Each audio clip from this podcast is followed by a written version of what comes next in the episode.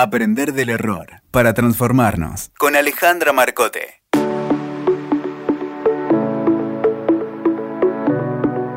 Buenas, ¿cómo va? Hoy vamos a estar conversando, Vale Shapira, sobre nuestros 40, nuestros 50, nuestros 60.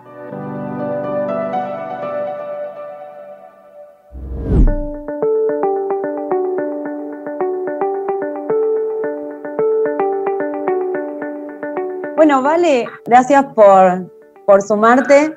La verdad es que desde que, bueno, desde que me contaste esto de tu libro Hola 50, me pareció una idea fantástica que podamos charlar sobre eso.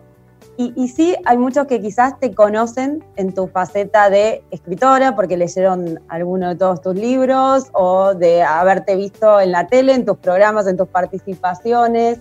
Eh, o también como, como la mamá del hijo peludo de Joy, que se ha hecho, que se ha hecho muy famoso, este, y, recuerdo haberte visto en el teatro y te preguntaban este, por él, así que digo, te, conocen en distintas facetas y por distintas causas.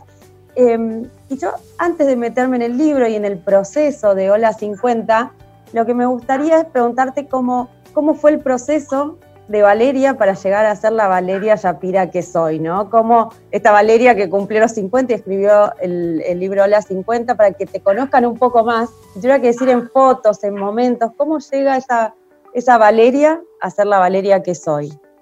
Viviendo, viviendo y haciendo siempre lo que quise, básicamente. Ese es el secreto.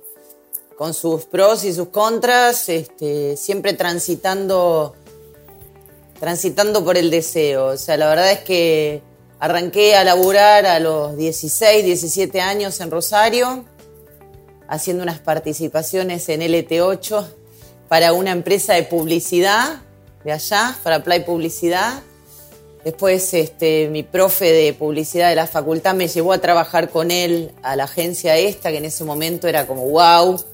Así que empecé en publicidad como redactora creativa a los 17 años. Después este, empecé a trabajar en las radios, hice un casting creo que a los 18 para entrar a Canal 3 y LT2 en Rosario. Y después así, transitando toda la vida y cambiando de, mm, cambiando de medios, cambiando de rubros, cambiando de plataformas, pero comunicando siempre. O sea, lo que he hecho toda la vida, no, es más, empecé antes, pues te estoy contando la parte profesional. Empecé a los seis años escribiendo poesías en los diarios que mi mamá mandaba para que me publicaran y después haciéndole notas esa parte no te la conté porque es parte como del anecdotario, pero haciendo notas a los músicos del rock nacional, eh, que lamento haber tirado los cassettes, pero me iba a los hoteles a entrevistar a los abuelos de la nada, a Calamaro, a toda esta gente y para las revistas de la escuela. O sea que la vocación ya estaba súper definida de chiquita. Eh, y aparte siempre decía, mi amiga Viviana, mi amiga de toda la vida, yo decía, yo voy a ser escritora. Y ella, pobre, y ella va a tipear, ¿viste? En la época que existía la máquina de escribir. Bueno, Viviana no, no tipea, es contadora, pero, pero yo ya estaba predestinada a ser lo que soy. Y, y en este libro, digo, te, te, agarró, bueno, empezaste los 50 con un viaje fantástico y, y ahora nos contarás. Eh, entonces, ¿cómo, eso, ¿no? ¿Cómo, llegaste a estos 50 y cómo llegaste al proceso de escribir el libro? Bueno, llegué a los 50, mucho más, acá está el libro, llegué a los 50, este solo a 50, llegué a los 50 años mucho más rápido de lo que hubiera deseado, con una sensación de aceleración del tiempo que me parece que tiene que ver con lo cuántico, algo que nosotras conversamos bastante, eh, y con la sensación de haber vivido muchas vidas en una. Yo soy muchas mujeres en una. Y, Hace dos años yo empecé a viajar por el mundo, empecé a viajar, a viajar, a viajar y, viajé de manera ininterrumpida hasta que llegó esta pandemia. En el medio de todos esos viajes eh, vino Georgina de Urano, del editorial, tomamos un café acá enfrente de casa y me empezó, o sea, me fue llevando, ¿sobre qué querés escribir? Y le dije, no me rompas las pelotas porque no voy a escribir sobre nada porque voy a seguir viajando. Este, y me deslizó muy sutilmente el tema de Hola 50 y yo dije, esto es un temón. Fue lo mismo que me pasó con Adiós. Eh, eran dos cosas sobre las que yo no quería escribir, o sea, eh, no tenía, no es que no quería escribir, Tiene un momento de mi vida donde tengo ganas de hacer lo que yo quiero, básicamente. Entonces era escribir un libro y ¿qué te voy a contar? Que no, que, no estés experimentando. Escribir un libro es un laburo, ¿viste? Y, hay que sentarse y evitar las interrupciones. Y en este caso, como de las 50, es un libro de investigación periodística muy, muy serio. Digo, más allá de que tiene mis tonos, mis pinceladas de humor, vincular, etcétera, es un, es un libro de investigación y cuando vos investigás tenés que sentarte. Es como una tesis de una universidad, ¿no? Entonces, bueno, eh, tuve que laburar mucho entre viaje y viaje para hacer este libro que se iba a presentar en la feria el 3 de mayo. Eh, no se presentó y está ahora en los camioncitos que van a paso lento distribuyéndose por todo el país y a fin de mes en ebook para todo el mundo. Pero acá estamos y llegamos a los 50. En el medio, como fue lo primero que preguntaste, llegué a los 50 en Bahía Paraíso, en la Antártida que era algo que vos querías, ¿no? Que alguna vez soñaste. Fue una cosa muy extraña porque yo no lo había, no es que yo toda la vida soñé con la Antártida, no estaba ni en mi mapa porque básicamente ignoraba que la gente común podía llegar a la Antártida. Eh, o sea, en la escuela nos vendieron que la Antártida era territorio argentino y que lo único que estaba era la base Marambio y que para ir a la Antártida tenías que irte en el Hércules de la Fuerza Armada. Y volviendo de Canadá en noviembre y viendo una película, veo una historia de una mina, de una arquitecta que está harta de su marido y qué sé yo, y se va a la Antártida en un crucero de expedición. Y cuando yo vi eso a la mina en el kayak ahí en el medio de los glaciares, dije, yo voy a estar ahí, o sea, no sé cómo ni, pero yo voy a estar ahí. Y cuando llegué de Canadá me puse a investigar y dije, no, wow, hay montones de cruceros de expedición que salen de Ushuaia, salen un huevo, o sea, son unos barcos carísimos porque en general los charters son de europeos y chinos, son muy inaccesibles. Y una noche tiré un tweet en, mis redes y dije, amigos, yo necesito que me ayuden a eh, cumplir los 50 años en la Antártida. Y fue viral. Entonces, con eso yo contacté a las empresas europeas y me llegó un mail diciendo, estás para embarcar el 10 de febrero. Obvio. Y tuve que salir, este, fue muy gracioso, ahora lo miro y casi con nostalgia, porque tuve que salir a buscar todo el equipamiento. Eh, vos no vas a la Antártida con la camperita con la que vamos a, tomar café a Palermo, ¿entendés? Entonces tuve que, tuve que buscar todo el equipamiento, fue una maravilla. Una, un regalo, un regalo de la vida. Sí, yo creo que la vida te regala cuando lo mereces. Yo creo que uno trabaja el merecimiento para que la vida te regale. ¿eh? No sé si la vida es tan generosa con todo el mundo. Algo, digo, un regalo, pero algo que yo destaco muchísimo de vos es que trabajás de lo que te gusta, pero trabajás muchísimo para conseguirlo. Digo, haces mucho para que las cosas sucedan, ¿no? No es que es por suerte y porque vienen así, sino que trabajas mucho para que eso pase. Y, entrando ya en el libro, que trabajas y tocas un montón de temas, algo que me preguntaba es, ¿cuáles eran esos conceptos que quizás cuando te pusiste a investigar, a hacer entrevistas, cuáles fueron esos hallazgos, como esas cosas que descubriste y dijiste, wow, esto yo no lo tenía tan en claro que, que bueno, que estaba relacionado con, la edad y demás. Mira, básicamente yo nunca me había sentido una mujer de 50 años y nunca había sentido las cosas que veo que la gente siente. Yo apelé mucho al, a consultar a otras personas en las redes. Por ejemplo, esto, esto que vos decís, yo siempre fui mi propia empresa, entonces nunca sentí discriminación. Y si alguien no me llamaba, yo me inventaba mi trabajo. Eh, nunca estuve, como veo que mucha gente, ay, a mí no me llaman para trabajar. Y si a mí no me llaman, yo me lo invento, digo, no, no, no, no. Entonces me encontré con la otra cara de la moneda, un montón de gente que fue siempre empleada de alguien y no, no sabe autogestionar. Y cuando llega a los 50 se encuentra desvalida, desprotegida, montones de mujeres sobre todo. Eh, el relato de muchas mujeres que han dedicado su vida a la maternidad, entonces cuando vos sos madre y los años más productivos, entre comillas, los pasás maternando, ¿no? Eh, yo los pasé maternando libros y cosas mías, pero las, las minas que tienen hijos tienen que abocarse a la crianza de los pibes. Y entonces muchas a veces dejan de lado la parte profesional, o sea, no todas, pero muchas sí, y después cuando viene el tema de la reinserción, eso me llamó la atención, lo difícil que les era como volver al ruedo, muchas este, con sus emprendimientos propios, y después el redescubrimiento de, de cosas que habían quedado olvidadas, qué sé yo. Los hombres a los que consulté fueron a Dani Colombo, Alejandro Melameda, Sebastián Campanario, digo, todos estos profesionales del mundo del trabajo fueron como mucho más optimistas con su mirada, pero yo creo que tiene que ver con que son hombres. Claro, porque, porque de alguna forma la mujer tiene esto que se llama como la doble discriminación en determinado momento por edad y, por género, ¿no? Es, es, muy distinto quizás llegar a los 50 hoy en la sociedad de un hombre y, de una mujer. Lo ves en un montón de cosas y la verdad es que te digo, yo no lo he percibido, no lo he percibido más que en algún pelotudo en las redes sociales, pero no lo he percibido en carne propia, pero sí veo que la mayoría de las mujeres sí sufren esta discriminación por, eh, por edad y por estética también. En Argentina, el edadismo es la principal causa de discriminación en el mundo lo dice la OMS, no Valeria Shapira, ¿no? Y, la principal, este, la principal causa de discriminación que es esto se refleja, por ejemplo, cuando vos aplicás a una empresa. Te hacen mandar el currículum con la, con foto y la edad. El otro día me reía, me hicieron una nota divina en la revista Noticias, divina, no tengo nada que decir, les agradezco infinito, pero Valeria Shapira, entre paréntesis, 50.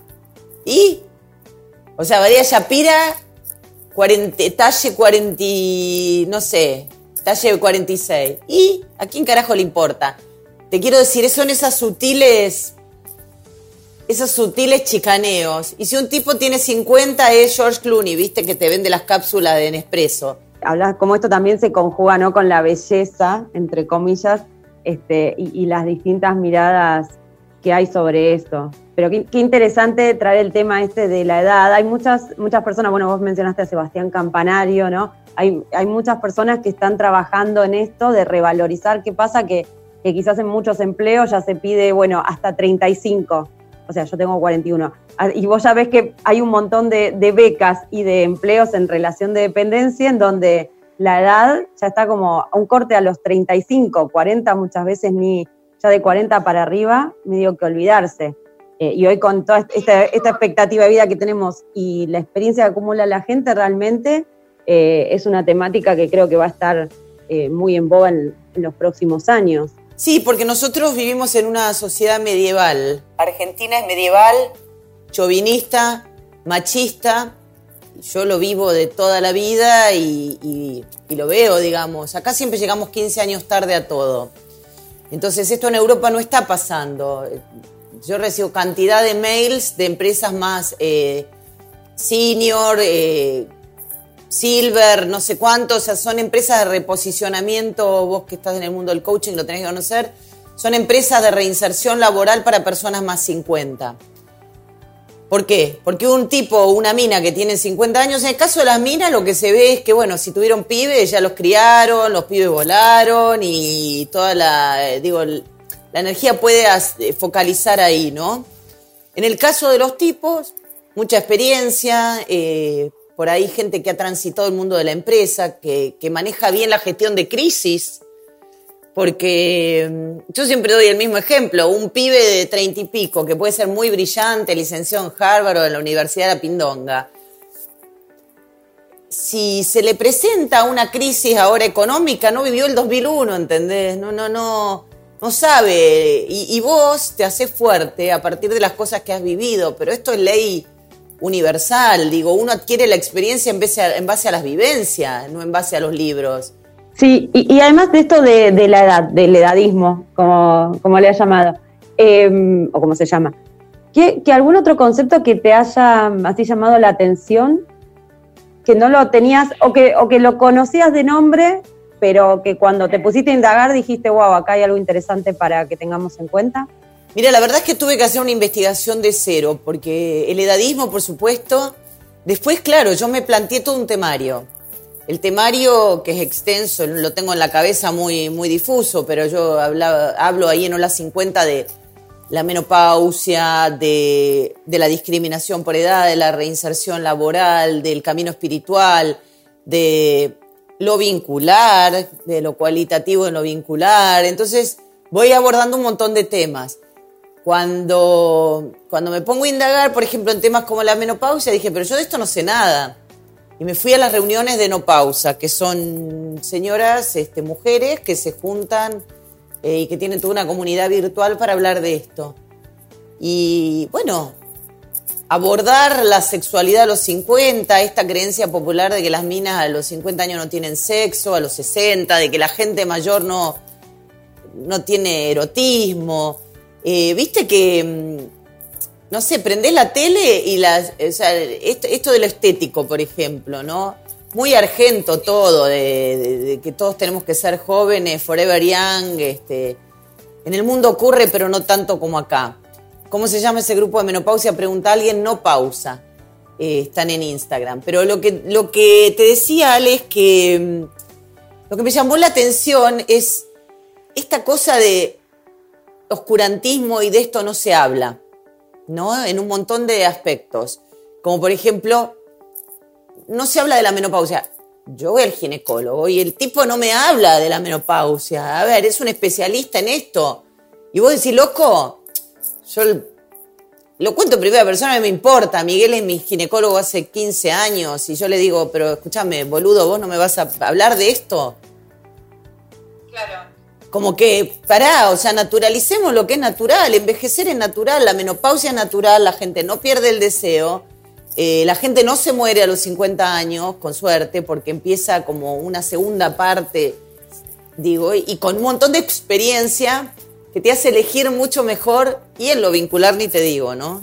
Bueno, eh, podemos entrar ahí a lo, a lo vincular, pero, pero sí me quedaba con esto que vos decías, eh, uno prende la tele y quizás las historias, hasta las historias de las, de, bueno, de nuestras novelas, todo, tiene que ver con parejas jóvenes, ¿no? Como mucho mucho relacionado a la juventud, o lo que podríamos decir biológica, qué sé yo, no sé, 20, 30, pero ¿qué pasa con las historias, no? De, parece que las personas de 50, 60 son como algo satélite, pero no, no son el centro, no son personas de las que se profundicen las historias, ¿no?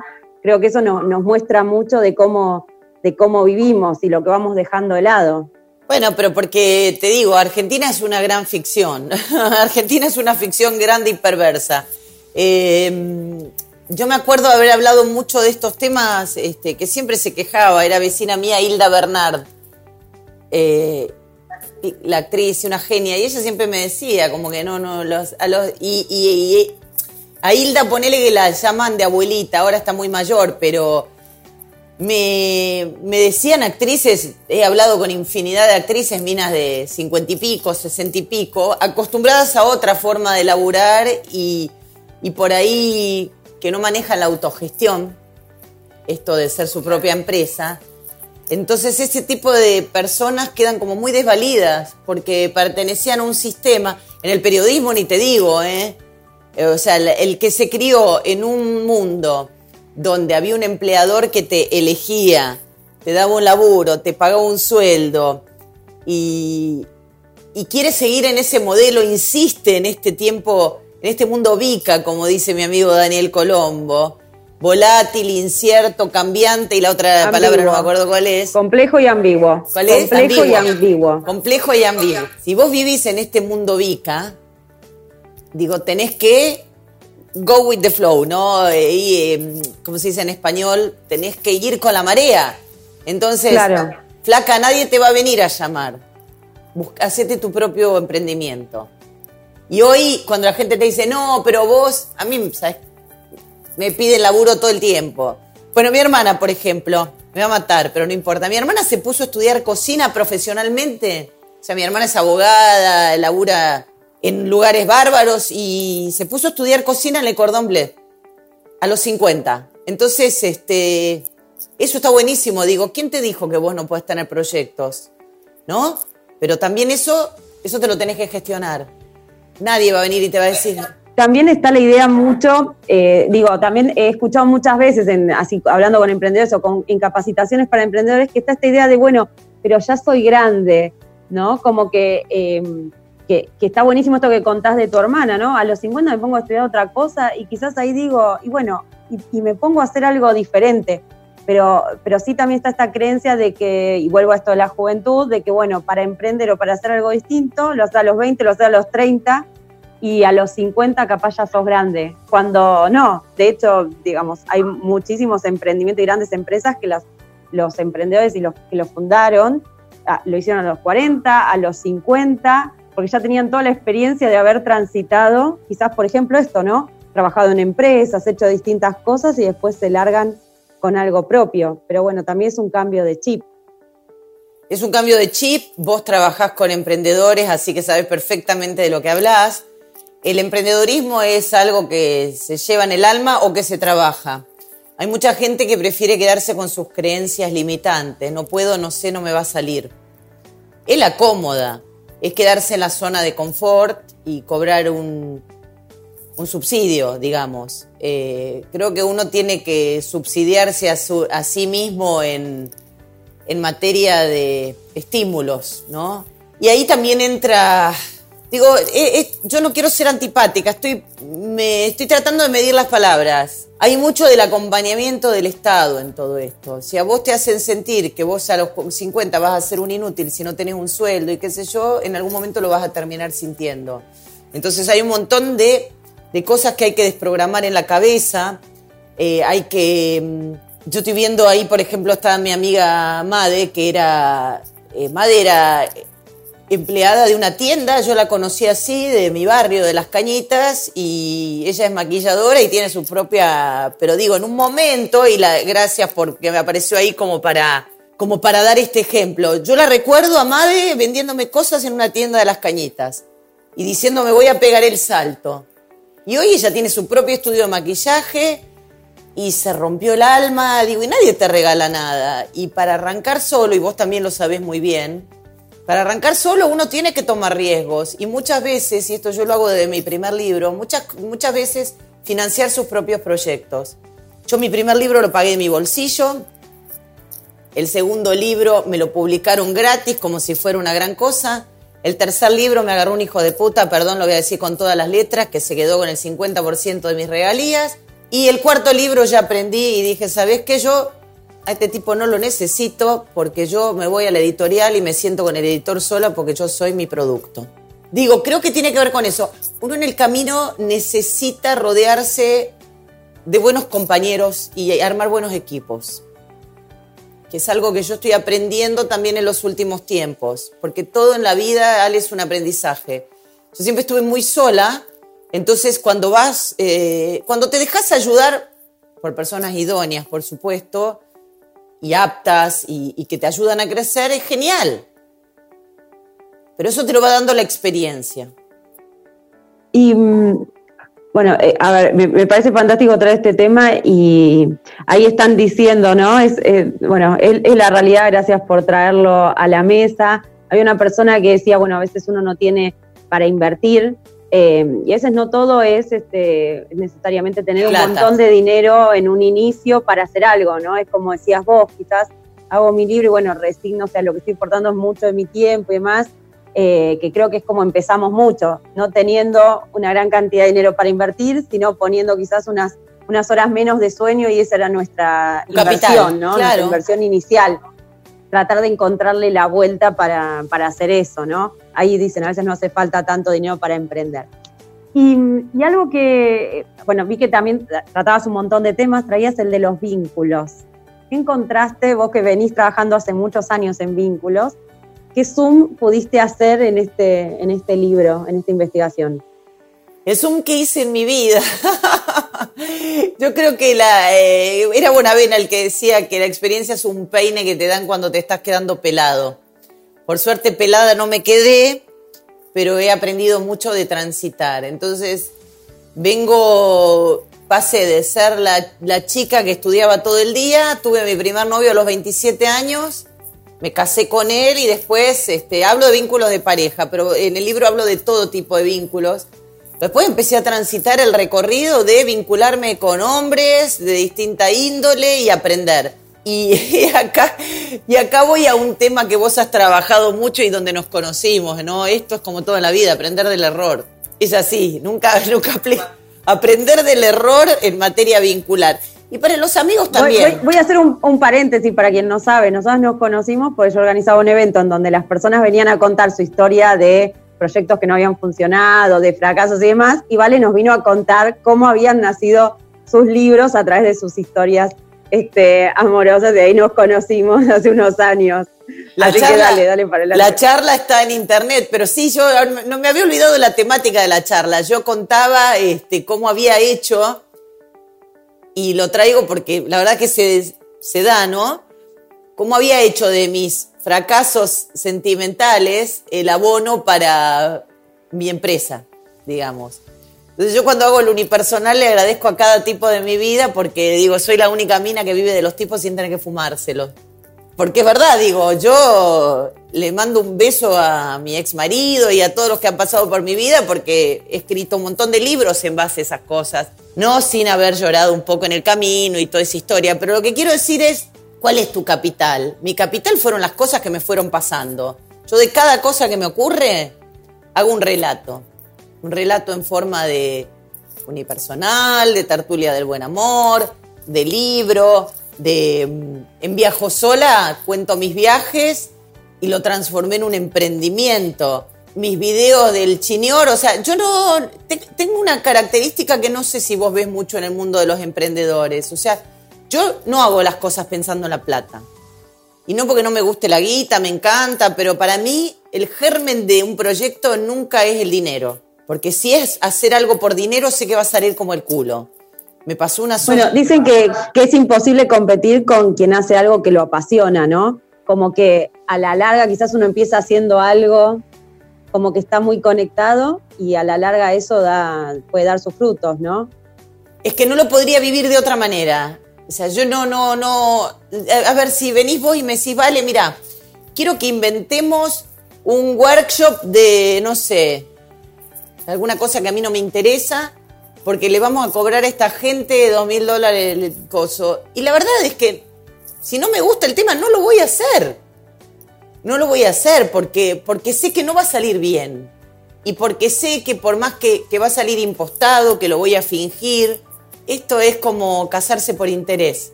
Te casas por interés, te sale como el orto. O sea, no puedo vivir de esa forma. Y no me arrepiento, ¿eh? siempre he vivido de la misma manera. Cuando hago algo, lo... ahí dice una que no cobra ningún subsidio. No, es que los emprendedores, eh, estaría bueno que, digo, volviendo a este tema de los subsidios, estaría bueno que los emprendedores sean subsidiados, sí, de una manera más seria, ¿no? Eh, Sí, que, tengan un poco más de apoyo porque es verdad que eh, hay, tiempos que son bastante difíciles, ¿no? Cuando uno está, solo, está remando, construyendo, solo con un equipo, pero digo, está en ese proceso de construcción. Pero volvamos a los vínculos, a esto que me... Que, ¿Cómo es esto? ¿qué, aprendizajes también, y bueno, como me decías, ¿qué, te llevaste vos de todos los vínculos a los 50? Porque el libro y vos han estado ahí juntos. Somos uno. Hay un capítulo en el libro que habla de lo, lo que sí, eh, que no recuerdo punto por punto, pero es lo que sí, sé lo que quiero, sé lo que no quiero, eh, aspiro solo a cosas cualitativas, digo lo que sí, lo que sí y lo que no. Creo que tengo muy en claro, mucho más claro lo que no quiero y también tengo claro lo que quiero. Entonces, esto es como cuando yo en las tertulias le digo a la gente agarren el cuadernito de los decretos, ¿no? Porque cuando vos tenés, escribís y tenés claridad en lo que querés, difícilmente pueda meter el diablo la cola y meterse algo que no, que no te corresponda. Y, eh, hago un paréntesis, vos traes esto de los decretos. ¿Querés contar? Porque quizás algunas personas no escucharon de qué se trata. Mira, los decretos son este, afirmaciones que uno hace para, para ir rumbo a las cosas que quiere. Te lo digo muy simple, ¿no? Y esto tiene también que ver con el recorrido espiritual. en Ola 50 hay un par de capítulos sobre espiritualidad. Cuando digo espiritualidad no me refiero a que la gente se tenga que ir a la India a meditar ni ir al Tíbet, que estaría hermoso. Yo me iría mañana al Tíbet si pudiera, pero bueno, no se puede ahora. eh, a lo que hablo de la espiritualidad es empezar a encontrar el sentido, el don, el para qué. Entonces es, ¿para qué estoy haciendo esto? ¿Para qué estoy hablando con Alejandra hoy? Cuando me preguntabas, ¿estás haciendo muchos vivos? No, porque este vivo para mí tiene un sentido y tiene un para qué. Entonces, me tomo con mucha alegría una hora de mi tiempo para hacer el vivo con mi amiga Ale Marcote. Si no tuviera un sentido, hoy no lo hago. Y te pongo este ejemplo puntual, porque hace algunos años era cualquiera que me pedía una nota de sí, dale, dale. No, no, vamos a hacer una nota para qué. O sea, ¿cuál es el sentido de esta nota? Esto no tiene que ver con hacerse el exquisito, tiene que ver con la calidad. A los 50, vos sabés que el tiempo que invertís es tiempo de valor. Y quizás tu tiempo de valor pase por tirarte en el sillón a ver Netflix. Pero como empezás a tener esa conciencia de finitud y saber que el tiempo no es un chicle jirafa, ¿te acordás de los chicles jirafa?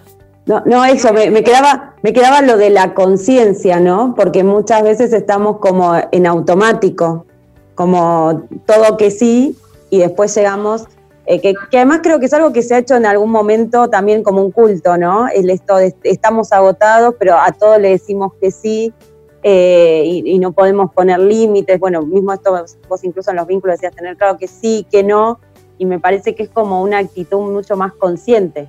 Pero eso te lo dan los años y el trabajo interno. Digo, ninguna universidad te enseña Te lo da la calle, te lo da la experiencia y te lo da, en mi caso, haber tenido un burnt out. O sea, yo tuve el síndrome del quemado cuando nadie lo tenía. Me acuerdo que me acuerdo que tenía licencia y por supuesto yo estaba loca, porque esa fue como la... Ahora me río de esas cosas, pero yo tuve burnt out. El, te quema, se te quema el bocho literalmente y no podés funcionar. Entonces cuando vos has transitado todas esas cosas, yo no me permito agotarme. Sí, me agoto si hago algo que, bueno, que me requiere mucho esfuerzo. Por supuesto, estoy todo un día grabando, me voy a cansar pero ¿sabes qué? A la mañana siguiente me levanto a las 10 de la mañana y no me vengas a romper las pelotas con cosas porque no tengo ganas. Porque además sé que si yo no duermo al día siguiente hasta las 10 de la mañana, no voy a poder hacer foco. Entonces, pero todo eso lo aprendí transitando. Yo era una máquina de hacer. Imagínate que tenía dos, eh, yo no sé, bueno, también tenía 18 años. Yo tenía dos laburos, dos. Me levantaba la mañana, me iba en mi bicicleta rosa al cable a hacer mi noticiero de Cable Noticias con Reinaldo 7K de productor. De ahí me iba a la Facultad de Comunicación Social. De ahí me iba a Play Publicidad a trabajar como redactora cuatro horas. Y a las seis de la tarde me iba al traductorado de inglés. O sea que yo arrancaba a las 7 de la mañana y llegaba a mi casa a las 12 de la noche. Y los fines de semana era para estudiar, para rendir. Si estuvo bueno, no, no estuvo bueno. O sea, tengo un montón de títulos, dejé de vivir un montón de cosas. Hoy, a mis 50, no lo haría, porque elegiría de manera mucho más cualitativa y haría foco en lo que quiero. Y después me quedaría tiempo para tomarme unos mates al sol. Pero eso lo aprende uno con la vida. Eh, me, quedaba pensando eso, ¿no? Porque me acordaba y yo también salí del secundario y tenía esto de ir a trabajar, ir a estudiar, o sea, y me acostaba a las 5 de la mañana y me levantaba a las 8 pero claro, en ese momento es como, bueno, quizás quiero recibirme, quiero tal cosa, eh, y uno lo puede hacer consciente. Ay, perdón, aquí hay ruido ambiente. Eh, uno puede hacer consciente recién cuando pasan muchos años. Mira, me parece que, que hay que hacerse los tiempos. Nadie te va a cuidar si vos no te cuidás. Yo esto lo aprendí. O sea, el, hay como frases hechas que a esta altura te resuenan más, mi cuerpo es mi templo, montones de cosas. Yo he tenido jefes maltratadores, he trabajado con gente loca, yo he estado muy loca, yo he estado muy loca, a veces me encuentro, es difícil mirarse para atrás, ¿eh? A veces charlo con amigas, yo, mis amigos duran. Creo que uno se vuelve como muy cualitativo y, y vas aprendiendo de todas estas cosas. Tengo amigos de hace muchos años, o sea, esto también tiene que ver con lo vincular, ¿no? uno empieza con los años a filtrar amistades. Yo tengo amistades recientes muy lindas, muy lindas, muy puras, muy, muy recíprocas. Y en el camino también he dejado algunas amistades de esas que uno carga como una mochila. Viste que es, no, bueno, pero Ale era amiga de la primaria, no, pero Ale no, nunca estuvo, o sea.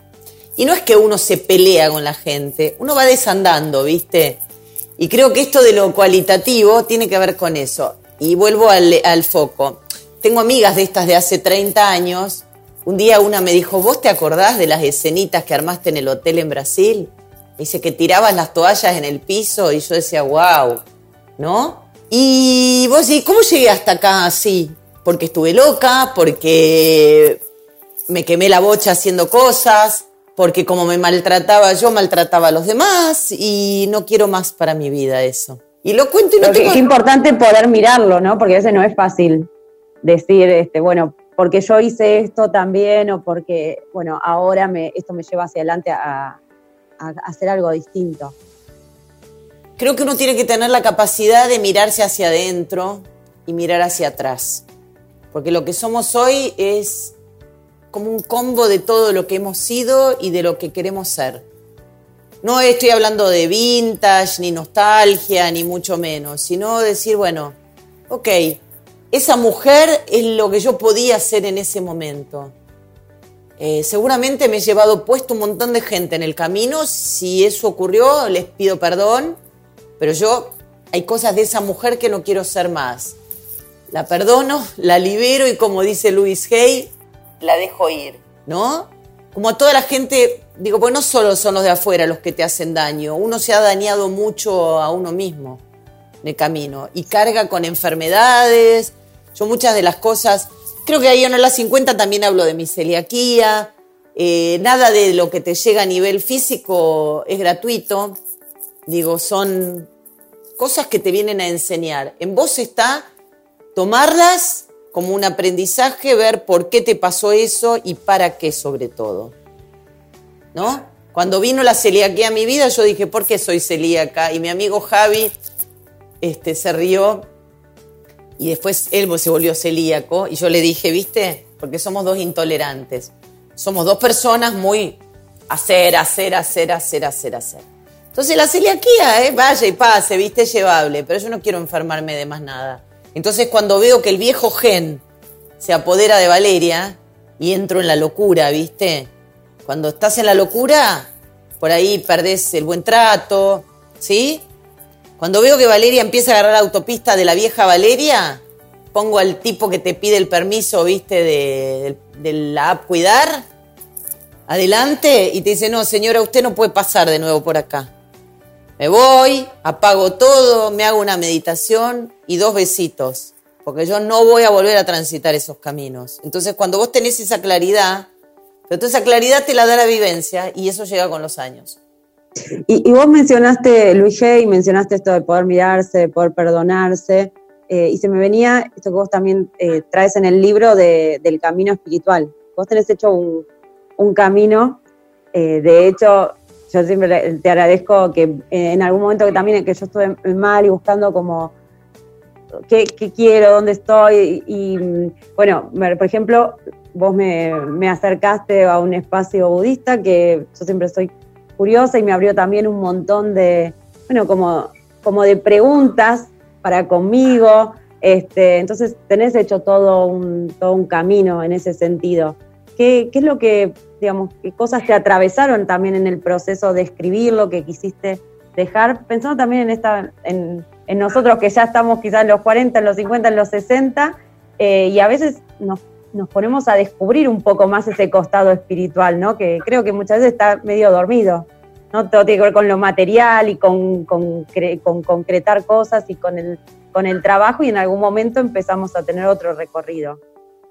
Qué lindo recorrido y qué rápido recorrido has hecho. Así que todas mis felicidades para vos, porque la verdad es que he sido testigo y ahora digo, qué lindo es cuando cuando a veces al que vos le abriste una puerta te las abre a vos, porque eso también es la amistad, digo, nos vamos enseñando cosas mutuamente y es muy lindo transitar así, ¿no? Em, hemos compartido muchos espacios, es una de las cosas que extraño en este momento, poder ir a estos espacios, porque digo, la energía por la virtualidad es diferente también. Pero ¿qué me ha enseñado todo este recorrido? Me preguntás, eh, he aprendido un montón. Eh, he aprendido a trabajar la humildad. Mira, sobre todo el desapego. Yo empecé en el camino espiritual por, por necesidad.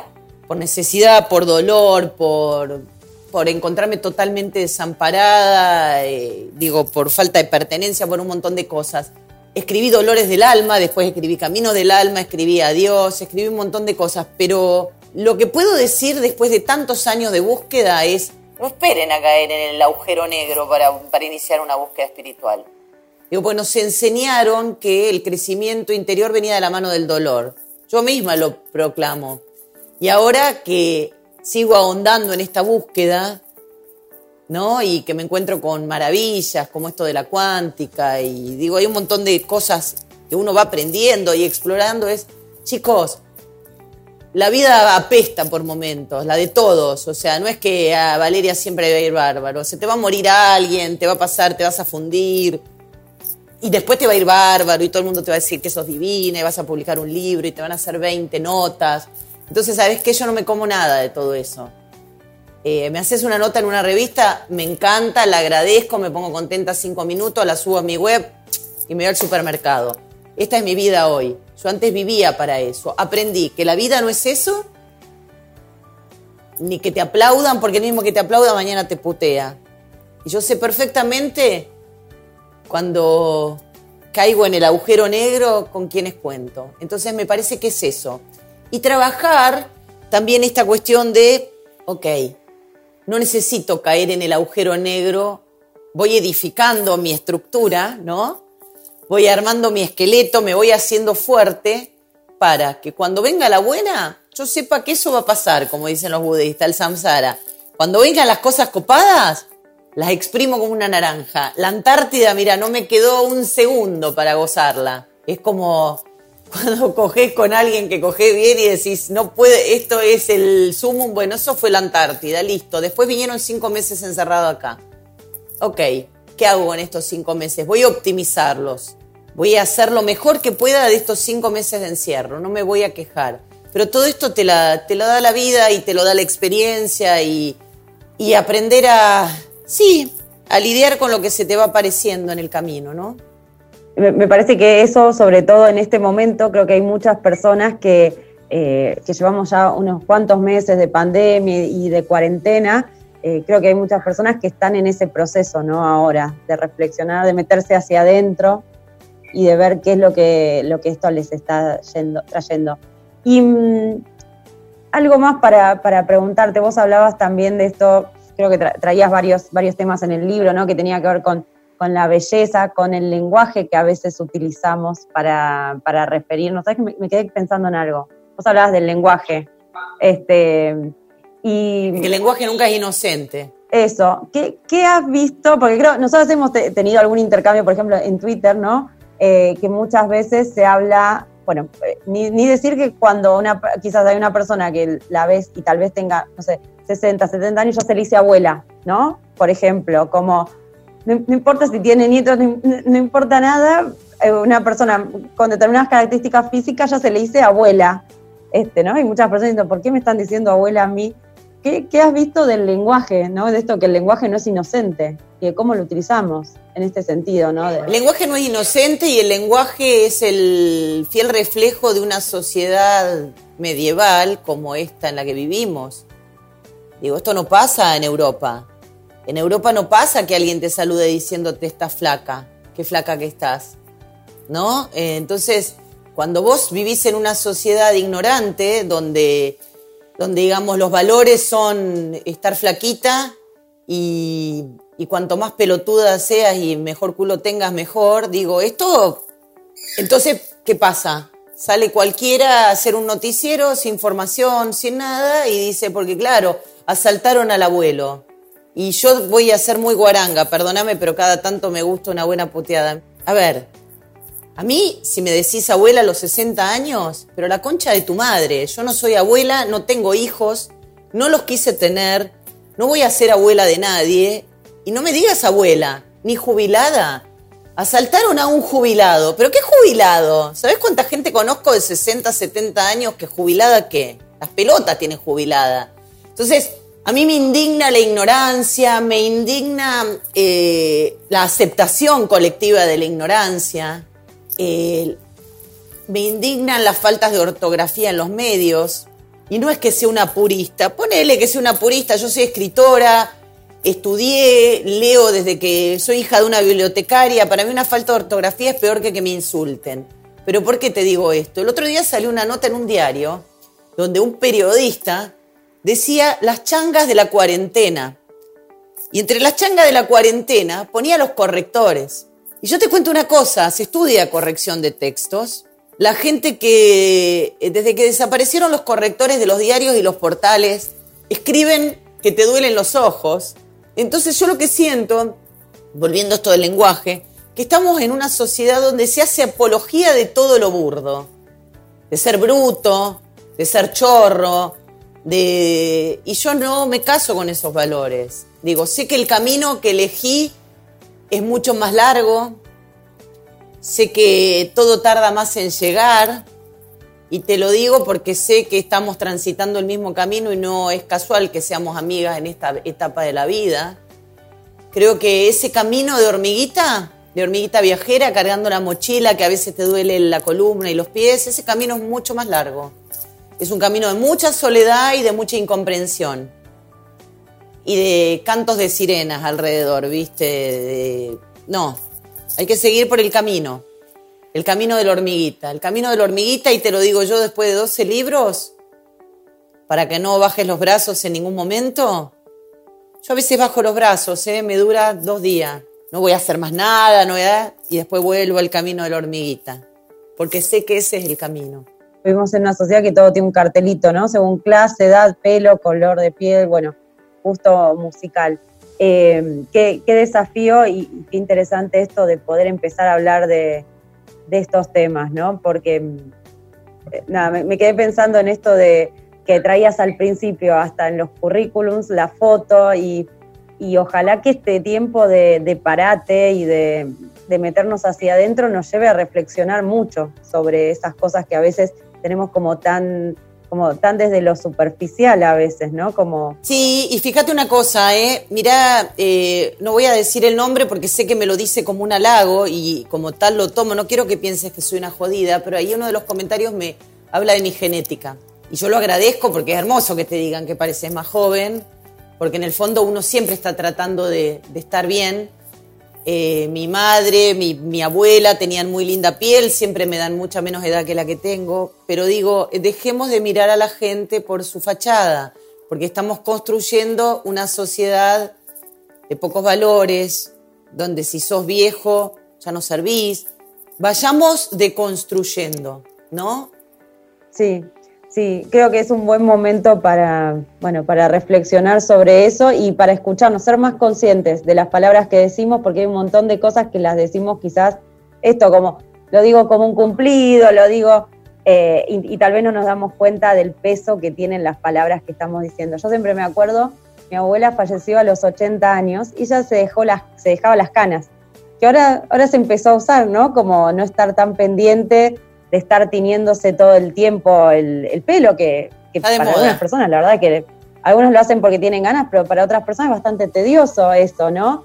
Em, y yo siempre decía, qué lindo, porque en realidad tal vez este, estas arrugas que, uno empieza a tener en las canas, bueno, es, algo que va sucediendo con la vida, ¿no? Y este deseo, sino como de la juventud eterna, me estiro y me...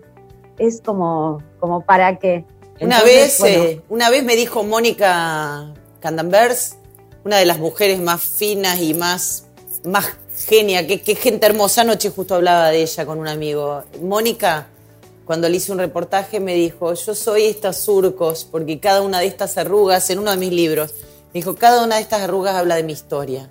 Chapó a Mónica Mianovich, Candambers, como quieras llamarla, y digo, y empecemos a celebrarnos en nuestros cuerpos, en nuestras arrugas, en nuestra experiencia. Y tenemos que dejar el camino más allanado para las que nos siguen, ¿eh? Es así, Ale, es un laburo. Y si en el camino encontramos hombres que nos acompañen, bienvenidos. Y si no, que circulen. Me parece como casi una, frase para ir, este, para ir cerrando, no solamente los hombres, ¿no? sino como de, de, todo en general, como ser más consciente de, de, lo que estamos haciendo, de con quiénes nos vinculamos eh, y, de lo que queremos. ¿Querés hacer algún comentario? Pues ya estamos llegando a la hora y se nos va a cortar. No, no, no, no. Este, el único comentario es que tenemos que combinar para tomar un café en la calle. Y lo digo públicamente, no estoy rompiendo ninguna cuarentena. Chicos, empiecen a salir a tomar aire antes de que se les queme la cabeza. Empiecen a ejercer sus libertades. Esto corre por cuenta mía, Ale, no te quiero comprometer, pero empiecen a ejercer su libertad. Salgan a tomar fresco, a mirar el sol. La vida es hoy no hagan reuniones sociales, sean cuidadosos, pero empiecen a cuidar sus libertades y a cuidar sus cabezas. Si no, vamos a vivir en una matrix donde te van a lavar el bocho con cualquier cosa. La libertad no se negocia. Te agradezco a vos cuando quieras. La verdad es que para mí esto no es una entrevista, es una charla con una amiga inteligente, así que te agradezco la posibilidad cuando quieras, Ale, y bueno, a seguir aprendiendo de, todo lo que hemos pasado, que eso nos constituye, ¿no? Y en tu caso, gracias por ayudar a la gente a emprender, a salirse de los moldes.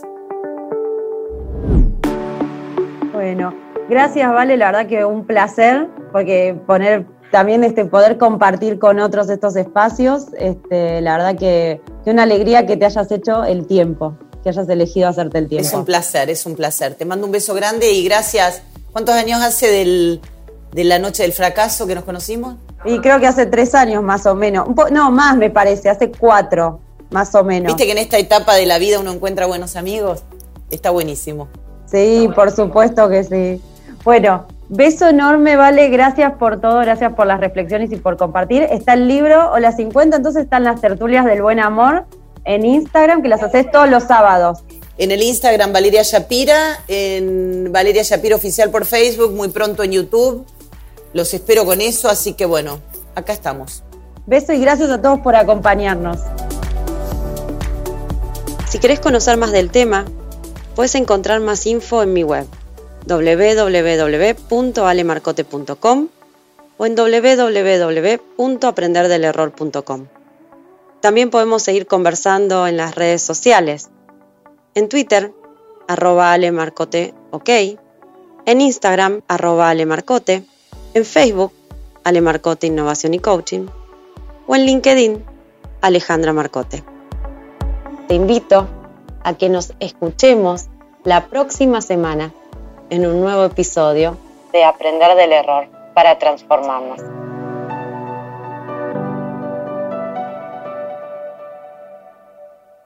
Escuchaste Aprender del Error para Transformarnos con Alejandra Marcote. WeToker. Sumamos las partes.